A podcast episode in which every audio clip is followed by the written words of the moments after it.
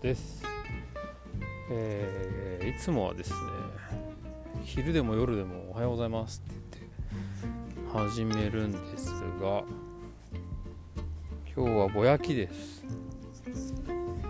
疲れた。あ今日の配信は何回目でしょうか。46回目かな。続いてます。って言うんですけどいつも。もう回数がわからないまま始めてしまった。今日はぼやきなんです。うん。もう今は夜の12時を回りました。残業です。疲れたよ。しかもしかもですよ。雨降ってる。ね。も う最悪じゃないですか。ああでもいや待てよ。雨降ってるからか。花粉症は全然楽ですねやっぱね。これはいいかも。全然傘も何もさしてないんでねちょっともうびしょびしょになりながら帰るしかないんですけど。あなんか今花粉症が辛くないっていうことに気がついたら少し気分が明るくなりました。うん。あんまりね暗い気持ちでいてもダメだしね。花粉症がちょっと辛くないぐらいでちょっと気分が明るくなるぐらいのねそういうなんか軽薄な人生の方がいいですよね。そんな気がしてきました。あのー、昨日はね昨晩はあの大きな地震があって、えー、すごい怖い思いをされた方いたんじゃないでしょうか。僕は東京に住んでますのであんまりまあ、揺れましたけどね、まあ、でも震度4程度。だったんですけど震度4でも結構やっぱ長く揺れると怖いなと思って久しぶりに。だからもう本当に5とか6とか揺れてた地域の方々はどれほど怖かったかともう思うだけで怖いですね。しかもあの昨日の地震に関してはあれですね久しぶりにかなり大きい地震だったのであの亡くなった方も出てしまったということで本当に悲しい思い。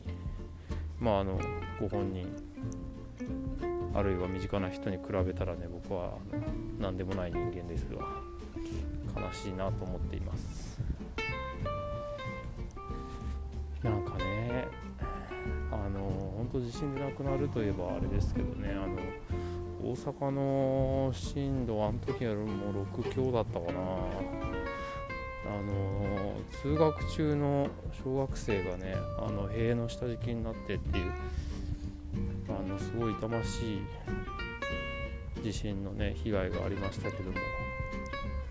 なんかほんとそういうのそういうのなからないなくならないもんかねと思ってすごくいつも思っています。なくなってほしいなと思っています。うん。